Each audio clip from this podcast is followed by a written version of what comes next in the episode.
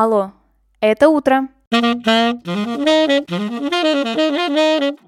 Всем привет! Меня зовут Ксения Родионова, и вы слушаете ежедневный утренний подкаст «Алло, это утро». С понедельника по пятницу я здесь рассказываю о дне в истории. Прошлом, настоящем или будущем. Смысл подкаста очень прост.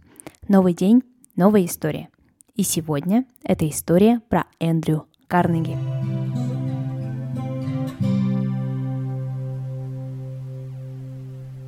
25 ноября 1835 года родился американский предприниматель и мультимиллионер шотландского происхождения Эндрю Карнеги.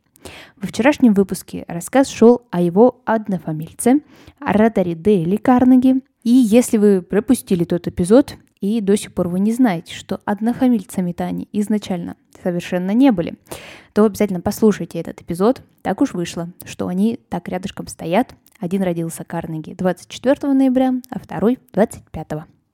Эндрю Карнеги родился в Шотландии в небогатой семье ткацких мастеров.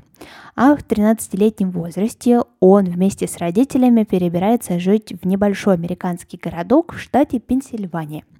Никакой работы он сразу же не боялся, и шаг за шагом он поднимался по своей карьерной лестнице – от смотрителя бобин на ткацкой фабрике до начальника телеграфного отдела в Питтсбурге. От заведующего Питтсбургского отделения Пенсильванской железной дороги до основателя компании по строительству железных мостов. Параллельно, в то время, когда Эндрю работал, он тщательно присматривался к профессиям и новым течениям. Так Карнеги понимает, что железные дороги – это очень даже перспективно, и он начинает вкладываться в акции этого дела. Так он и заработал свой первый капитал. В историю Эндрю Карнеги вошел как человек, тратящий все свои немыслимые богатства на благотворительность. В 1900 году вышла его книга «Евангелие богатства», в которой автор и рассказывает о своей философии, Бизнес не может существовать без корпоративной благотворительности. В пересчете на сегодняшний курс говорят, что Эндрю Карнеги потратил около 55 миллиардов долларов, что более 95% всех его накоплений. И даже перед смертью он еще и сожалел, что не смог вложить большие суммы.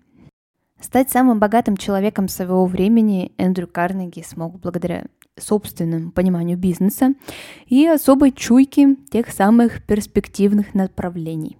Он первым построил доменную печь в США, сделал ставку на спальные вагоны железной дороги и начал делать рельсы из стали. На счету Эндрю Карнеги создание благотворительной организации для содействия продвижению и распространению знаний и взаимопонимания – также создание фонда за международный мир и восстановление мира после Первой мировой войны. В честь Эндрю Карнеги названы города в Пенсильвании и Оклахоме, университет в Питтсбурге, школа в Техасе, улица в Белграде и даже динозавр и кактус. Ну а на сегодня это все. Спасибо, что вы прослушали этот выпуск до конца. Обязательно оцените его и расскажите друзьям. Так больше людей узнают о подкасте «Алло, это утро». Услышимся совсем скоро.